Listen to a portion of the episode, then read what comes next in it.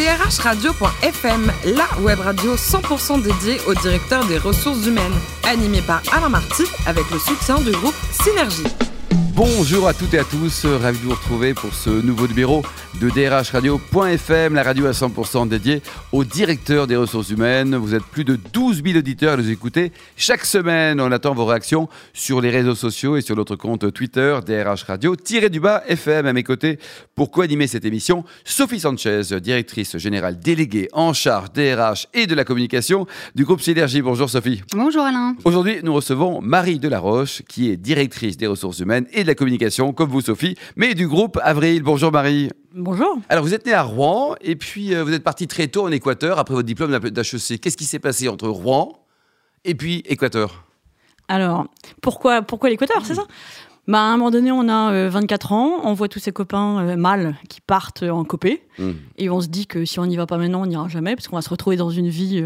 ils partent en Angleterre, ils partent à New York, mais alors ah, pourquoi Équateur bah, oui. Bah, c'est pas complètement choisi.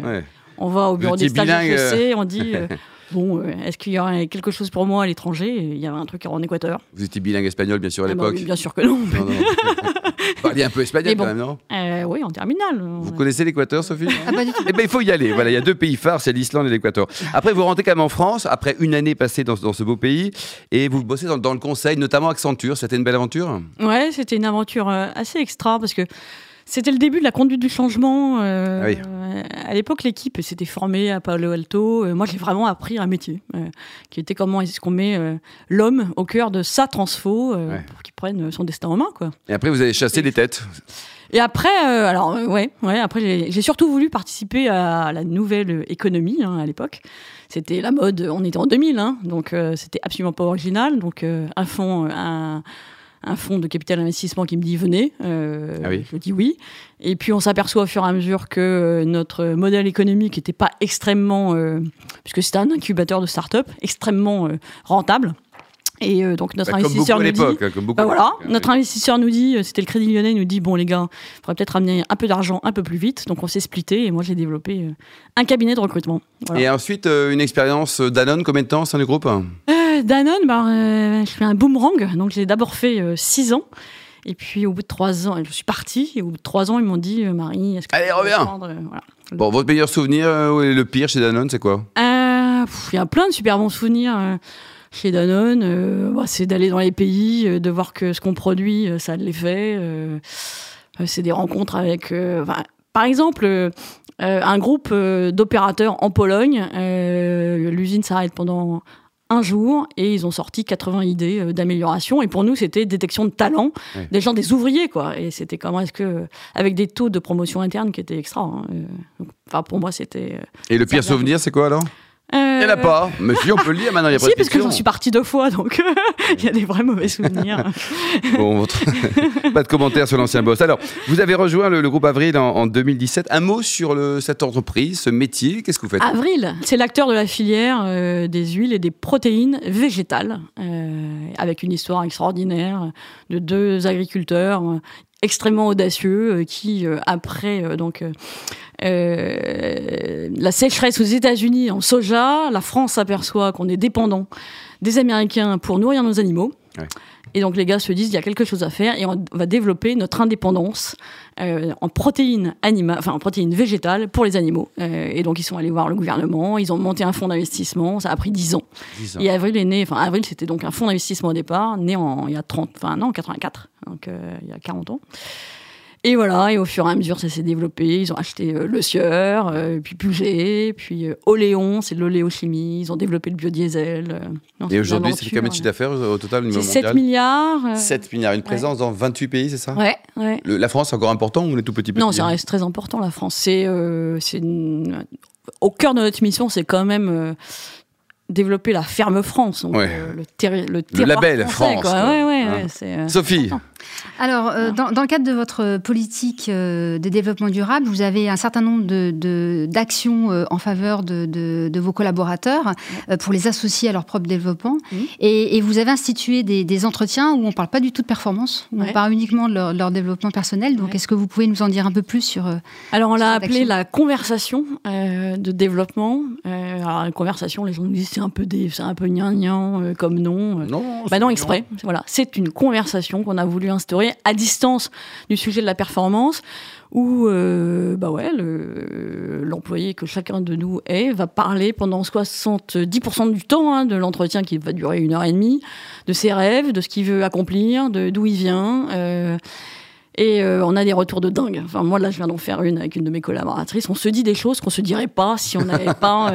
et c'est extraordinaire. Et ça reste cloisonné, tout ça ou... Alors oui et non, parce qu'il euh, y a euh, certains éléments qui sont importants pour nous, RH, euh, derrière, quand on va aller en talent review, bien sûr, on veut savoir les désirs d'évolution. Mais après, oui, il y a plein de belles choses qui restent cloisonnées, heureusement. Alors, vous êtes aussi très engagé en faveur de l'intégration des, des, jeunes par, par leur professionnalisation. par rapport à votre secteur d'activité et, et, à vos métiers, est-ce que c'est facile, et puis aussi à la pénurie de candidats qui, qui frappe tous les secteurs, est-ce que c'est facile d'attirer les jeunes? Euh, alors, on a plein de métiers, mais il y en a un où c'est vraiment hyper difficile. Hein. c'est toute la partie de, donc, de la nutrition euh, animale. On va vendre aux éleveurs hein. Euh, bon, des solutions de nutrition. Euh, non, c'est hyper difficile euh, d'attirer. Euh, c'est des métiers de contact, c'est des métiers où on est sur la route. Mm. Et c'est pas valorisé du tout. Hein. En France, mm. on est quand même hyper élitiste. Donc, et le profil, c'est quoi C'est école de commerce C'est agro, Et on va. Alors, et justement, on est en train de changer de braquet. Moi, j'aime beaucoup ça. C'est qu'on va plutôt sur les BTS, on va les former en interne. Et moi, je pense qu'à la fois, enfin, c'est l'effet qui se coule, qui se coule, pardon. C'est à la fois sourcer et à la fois euh, développer des, gens euh, et les tirer vers le haut. Euh, et puis de faire connaître ces métiers aussi. Bah, exactement, c'est un super beau métier de contact. voilà. Alors, vous, vous, vous, ne vous adressez pas seulement aux jeunes, vous vous adressez aussi aux, professeurs. Vous, vous, avez fait un, partenariat avec la Fondation C'est Génial. Vous avez accueilli des, enseignants dans, dans, un certain nombre de, de, vos sites. que, comment ça s'est passé cette opération? Bah, au départ, c'était. Euh, alors, c'est, c'est, enfin, ce qu'on veut véritablement, c'est reconnecter hein, le monde agricole avec euh, avec la France euh, déjà.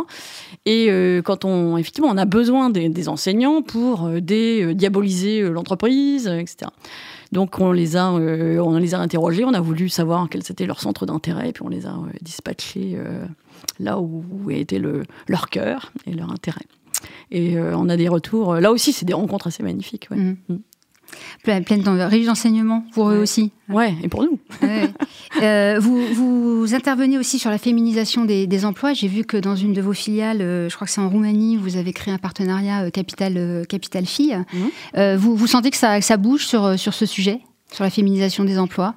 Ah, ça bouge. Alors, nous, on est extrêmement déterminés. Moi, j'ai un patron extraordinaire qui nous a dit, on est en train de revoir notre talent review, par exemple, et dans les plans de succession, euh, vous savez, vous avez la grille, euh, qui est-ce qui peut remplacer à un an, à cinq ans, etc. Il y a une ligne, c'est quelle femme dans l'entreprise peut prendre ce poste. Et alors?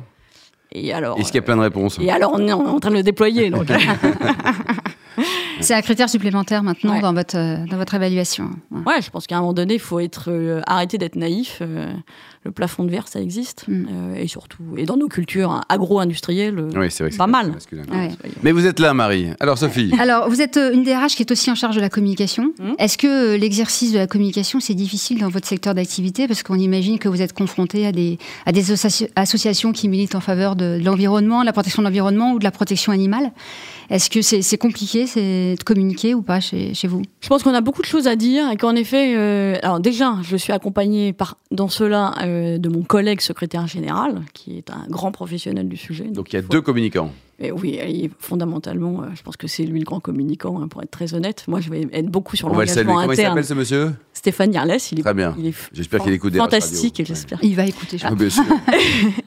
Demain, on est euh, ensemble en réunion pour euh, continuer de travailler sur l'explicitation de notre vision. Avril a un projet fantastique. Je pense qu'il a quelque chose à dire sur là où il veut emmener euh, les 8000 collaborateurs et euh, l'amont hein, agricole. On, est, on avait euh, un rendez-vous la semaine dernière avec nos, nos mandants, hein, les agriculteurs de la, de la filière. Et on est embarqué dans, dans ça. Je pense que oui, il faut prendre, il faut prendre la parole parce qu'on sur toutes les choses positives qu'on a, nous sommes des cultivateurs de filières. Euh, et on a beaucoup de fierté à partager euh, sur la façon dont on le fait, euh, tout autant mm. que sur ce qu'on fait, je pense. Et dernière question sur, sur le rôle du DRH, le changement, la transformation, c'est l'actualité de toutes les entreprises aujourd'hui. Vous, vous, avez eu, eu des expériences aussi de, de, de, de changement, d'accompagnement de, changement, et, justement, quelle a été votre, vos, vos, vos missions? Comment avez-vous conduit les changements auparavant dans vos, dans vos expériences passées? Alors, il y a tellement de types de changements, c'est pas simple de vous répondre. Euh, je pense que oui, le DRH, c'est quelqu'un qui va euh, réconcilier les contraires, qui euh, met en, en harmonie un désir individuel de carrière et des contraintes d'organisation, qui va mettre en harmonie un, un, le temps long de l'homme et le temps court de l'économique. Et fondamentalement, la transformation, ça part de, ça part de cet exercice de vision. Hein. C'est où est-ce qu'on veut aller, pourquoi faire. Le, le pourquoi en deux mots, c'est la, la pierre angulaire, c'est ce que je mm. mets euh, au début. Et derrière, euh, oui, on a eu, euh, enfin, j'ai pu mener des types de transformation d'organes, mais de culture, de réengagement d'un corpus, comme j'avais pu faire dans mon laboratoire chez Roche.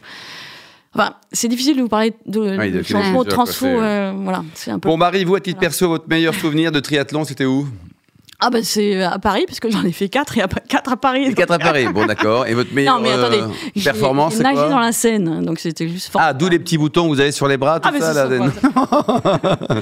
mais elle est comment cette scène Parce que vous avez vraiment nagé dans la Seine? Bah ouais. ouais. Et alors le bien, ça va, tout va bien quoi? bah ouais, après on se, on se lave. Euh, on se lave bien. Et vous voulez pas en faire un en dehors de Paris là? Ouais, euh, ouais, j'en ferai un. Ah, où ça? Il y a des projets ou pas? Oui, oui, oui. Ah, vous voulez pas le dire, ça Bon, mais si, bon, bon, je sais pas, voilà. On va aller à Deauville, par exemple. À Deauville, très bien. Et alors, pour prendre un peu de hauteur, l'alpinisme, ça vous plaît? Votre meilleur sommet, c'était lequel? Bah, euh, ça a commencé avec, euh, comme tous les gogos, l'ascension du Mont Blanc. Oh, les gogos Vous connaissez le Mont Blanc après... Là, ah, vous êtes un gogo, comme moi aussi, deux gogos. Et puis après, on fait du vrai alpinisme et de la vraie escalade. bon, et le, le voyage le plus sympa, c'est l'Ouganda ou l'Islande?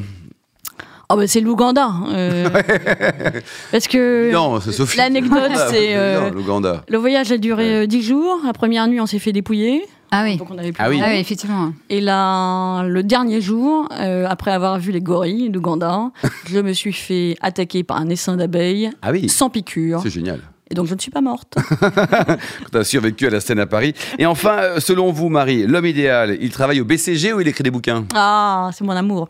Euh, bah, les deux, en général. Voilà. C'est-à-dire? Donc, euh, bah oui. vous êtes mariée Je suis mariée.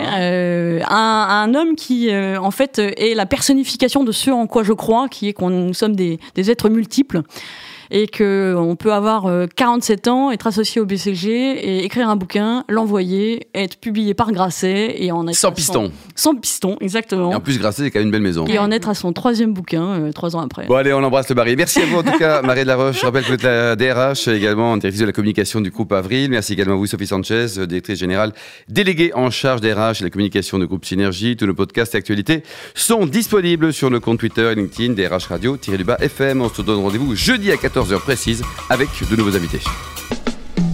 Radio.fm vous a été présenté par Alain Marty avec le soutien du groupe Synergie.